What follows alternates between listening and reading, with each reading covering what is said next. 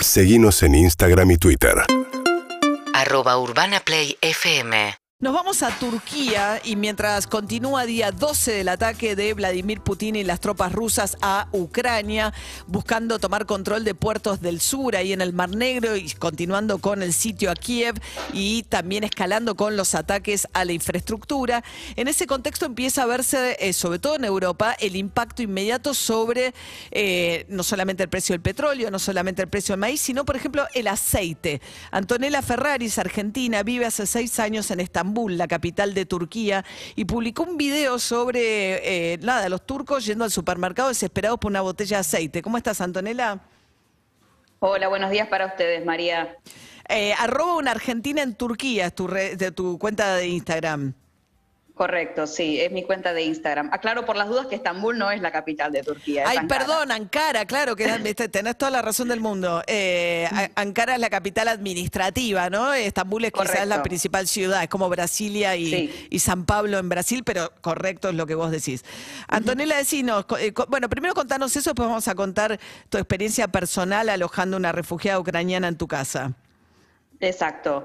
Bueno, la verdad que nosotros estamos teniendo una gran crisis económica en el país, con una inflación que es la peor en las últimas dos décadas.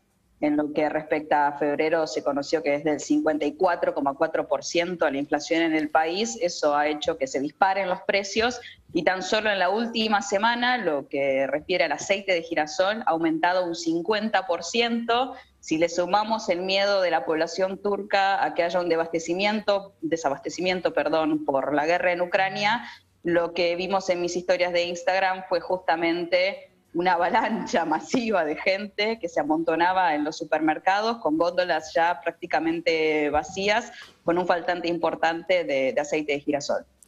Bien, o sea que hay un efecto que ya se siente sobre el precio de los alimentos y petróleo, me imagino también. También, sí, las subas, eh, lo que respecta al combustible, han sido totalmente drásticas. Claro. Y contanos, mientras tanto, Antonella, de, eh, ¿estás alojando en tu casa una refugiada ucra- ucraniana?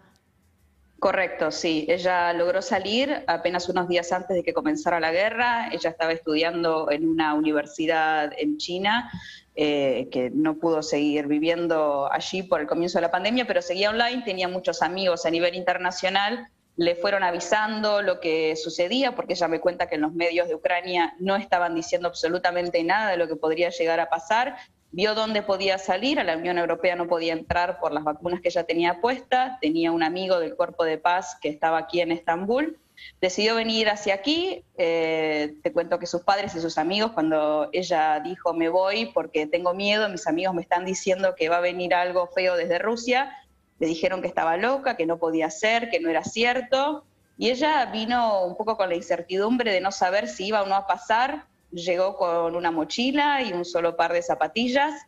Eh, yo vi su publicación en un grupo de Facebook que se llama Host a Sister, que es algo así como eh, aloja a una hermana.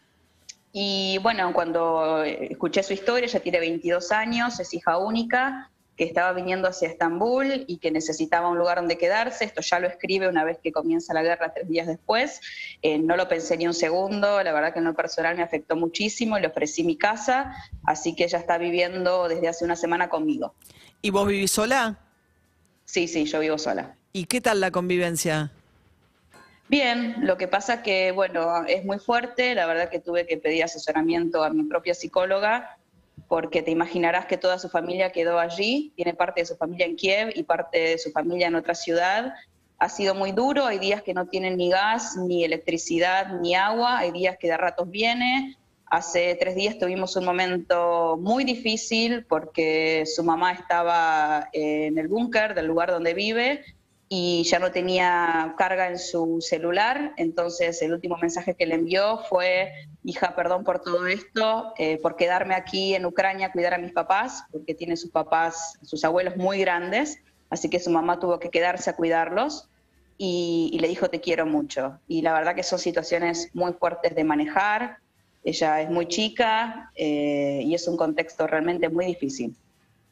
Claro, pues está sola, ¿no? A los 22 años, habiendo Sí. dejado su familia atrás. ¿Y habla inglés? ¿Te comunicas con ella en inglés? Sí, sí, hablamos en inglés. Ajá. Sí. Y, y tienen, digamos, ¿cómo está manejando el tema Europa en general y Turquía en particular, digamos, de los refugiados les dan permisos temporarios de residencia? O sea, ¿cómo se, pues salen sin nada, sin plata, me imagino, sin ropa, sin nada? Sin nada. De hecho, yo ya hice una colecta eh, que lo publiqué en mis redes sociales y la verdad que la gente ha sido súper solidaria, sobre todo los argentinos. He recibido donación de ropa, de calzado, de dinero, todo para Caterina, ese es su nombre. Eh, y por otra parte, todavía no sabemos, estamos averiguando qué podemos hacer con sus papeles, porque sí sabemos que países vecinos, como Siria, por ejemplo, se les otorgan permisos de refugiados eh, por la guerra que ha habido allí. Pero en el caso de Ucrania todavía no, no hay novedad al respecto y los ucranianos tienen hasta 90 días como turistas para poder quedarse en Turquía, entonces estamos todavía esperando noticias de las autoridades. Claro. O sea, está en un estado como en un limbo. Correcto, así es, sí. ¿Y vos a qué te dedicas, este, Antonella? Yo soy periodista y actualmente trabajo full time como intérprete turco, español, italiano, inglés en un hospital privado. Traduzco a pacientes internacionales. Ajá. Bueno, Antonella, entonces alojando en su casa, ¿eh? A Caterina, dijiste, ¿no? Sí, Caterina, una eh, ucraniana de 22 años que logró salir de su país. Es interesante lo que contabas, porque nadie creía, ¿no? La, eh, Estados Unidos finalmente se terminó reivindicando la inteligencia norteamericana, porque lo venían diciendo y los ingleses, va a invadir, va a invadir, los europeos decían no, no, no, y por los movimientos que le habían detectado las tropas, llegaron a la conclusión mucho antes de que efectivamente iban a invadir. Bueno, gracias, Antonella. Gracias a ustedes. Arroba una argentina en Turquía. Antonella en su cuenta eh, cuenta un poco también el impacto sobre Turquía, lo que está pasando allí en el corazón de Europa. UrbanaPlayFM.com